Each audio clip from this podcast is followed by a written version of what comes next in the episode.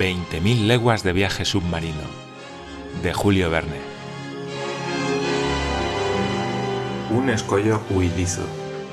Un hecho insólito, un fenómeno no explicado e inexplicable que sin duda nadie ha olvidado, señaló el año de 1866, sin hablar de los rumores que agitaron a las poblaciones de los puertos de mar y excitaron el ánimo de la gente tierra adentro, muy honda fue la preocupación de los hombres dedicados a las tareas marítimas comerciantes, armadores, capitanes de alto bordo, skippers y masters de Europa y de América, oficiales de la Marina de Guerra de todo país, gobiernos de diversos estados en ambos continentes, sintieron suma inquietud por semejante acontecimiento. En efecto, desde tiempo atrás varios navíos se habían encontrado en alta mar con una cosa enorme, un objeto largo, fusiforme, a veces fosforescente, muchísimo más voluminoso y veloz que una ballena. Los hechos referentes a, tal aparición, anotados en los diversos libros de a bordo, coincidían bastante exactamente en cuanto a la estructura del objeto o del ser en cuestión, lo mismo que en la velocidad incalculable de sus movimientos, en la sorprendente potencia de su locomoción y en la vida particular de que parecía estar dotado. Si era un cetáceo, superaba en tamaño a todos los que la ciencia tenía clasificados hasta entonces. Ni Cuvier, ni la ni el señor Dumeril, ni el señor de Cuatrefarges hubieran admitido la existencia de tal monstruo, a menos de haberlo visto de manera indubitable con sus propios ojos de sabios. Tomando en cuenta la mediana de las observaciones realizadas en diferentes oportunidades, dejando a un lado las estimaciones tímidas que le asignaban un largo de 200 pies y rechazando las opiniones exageradas que le otorgaban una milla de ancho y tres de largo, podía asegurarse, sin embargo, que ese ser fenomenal, si en realidad existía, sobrepasaba en mucho las dimensiones admitidas hasta entonces por los ictiólogos. Ahora bien, que existía no podía negarse, de modo que, dada la inclinación que el pensamiento humano tiene hacia lo maravilloso, se comprenderá la emoción que en el mundo entero causó esa aparición sobrenatural, porque en cuanto a relegarla al mundo de la fábula, era preciso renunciar a ello. Efectivamente, el 20 de julio de 1866, el vapor Governor Higginson de la Calcutta and Barnard Steam Navigation Company se había encontrado con aquella masa movediza a cinco millas al este de las costas australianas.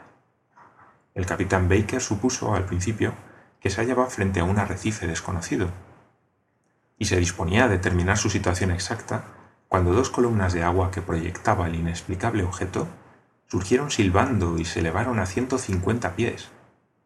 De modo, pues, que salvo que ese escollo estuviera sometido al intermitente surgir de un geyser, el gobernador Higginson se hallaba, sin la menor duda, en presencia de algún mamífero acuático desconocido aún que arrojaba por los orificios respiratorios unas columnas de agua mezclada con aire y vapor. Un hecho parecido lo observó el 23 de julio del mismo año en aguas del Pacífico el Cristóbal Colón, de la West Indian Pacific Steam Company. Así pues, aquel cetáceo extraordinario podía trasladarse de un lugar a otro con sorprendente velocidad, ya que en el intervalo de tres días el gobernador Higginson y el Cristóbal Colón lo habían visto en dos puntos del mapa separados entre sí por una distancia de más de 700 leguas marinas. Quince días más tarde, a 2.000 leguas de ese lugar, el Helvetia de la Compañía Nacional y el Shannon de la Royal Mail, que navegaban en direcciones opuestas por aquella porción del Atlántico comprendida entre Estados Unidos y Europa, se comunicaron mutuamente que habían divisado al monstruo a los 42 grados 15 minutos de latitud norte y 60 grados 35 minutos de longitud oeste del meridiano de Greenwich. Durante aquella observación, creyeron poder estimar el largo mínimo del mamífero en más de 350 pies ingleses, 106 metros aproximadamente. Puesto que el Shannon y el Helvetia eran más pequeños que él, aunque contaron 100 metros desde la roda hasta el codaste. Ahora bien, las ballenas más grandes, las que frecuentan las cercanías de las islas aleutianas, el Ulamok y el Ungulil, no pasan jamás de los 56 metros, si alcanzan a medirlos. Esos relatos, llegados uno tras otro, nuevas observaciones hechas a bordo del transatlántico Pereira, un abordaje ocurrido entre el Etna de la línea Inman y el Monstruo, un acta levantada por los oficiales de la fragata francesa Normandie, una cuidadosa marcación lograda por el Estado Mayor del Comodoro Fitzjames a bordo del Lord Clyde, conmovieron profundamente a la opinión pública. En los países que se caracterizan por el ánimo zumbón de sus habitantes, se tomó a broma el fenómeno, pero en los países de gente grave y práctica, Inglaterra, Estados Unidos, Alemania, la cosa preocupó seriamente. En los primeros meses del año de 1867, la cuestión parecía casi olvidada, sin miras de que resurgiera, cuando nuevos hechos vinieron a conocimiento del público. No se trataba ya de un problema científico que resolver, sino de un efectivo y grave peligro que eludir. El asunto cambió de aspecto. El monstruo volvió a ser islote, roca, escollo, pero escollo huidizo, indeterminable, inasible.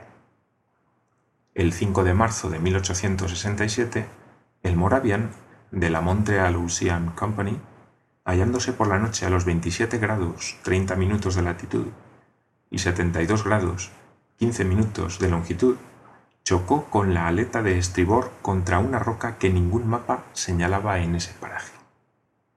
Mediante el esfuerzo combinado del viento y de sus 400 caballos de fuerza, iba a la velocidad de 13 nudos.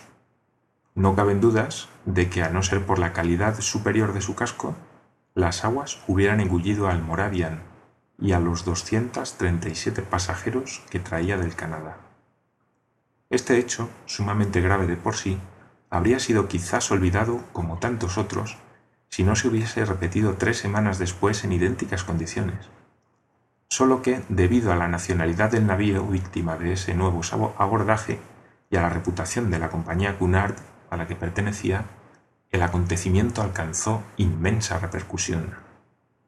El 13 de abril de 1867, con el mar en calma y brisa gobernable, hallábanse el Scotia a los 15 grados 12 minutos de longitud y 45 grados 37 minutos de latitud. Navegaba con una velocidad de 13 nudos 43 centésimos, a impulso de sus mil caballos de vapor. Las ruedas hendían el mar con perfecta regularidad. Su calado era entonces de 6 metros 70 centímetros y su desplazamiento de 6.624 metros cúbicos a las 4 y 17 minutos de la tarde, mientras los pasajeros tomaban el, tomaban el lunch reunidos en el gran salón, se produjo un choque, poco sensible en verdad, en la aleta del Scotia, un poco más atrás de la rueda de babor. El Scotia no había chocado, sino que lo había investido un instrumento cortante o perforador más bien que contundente.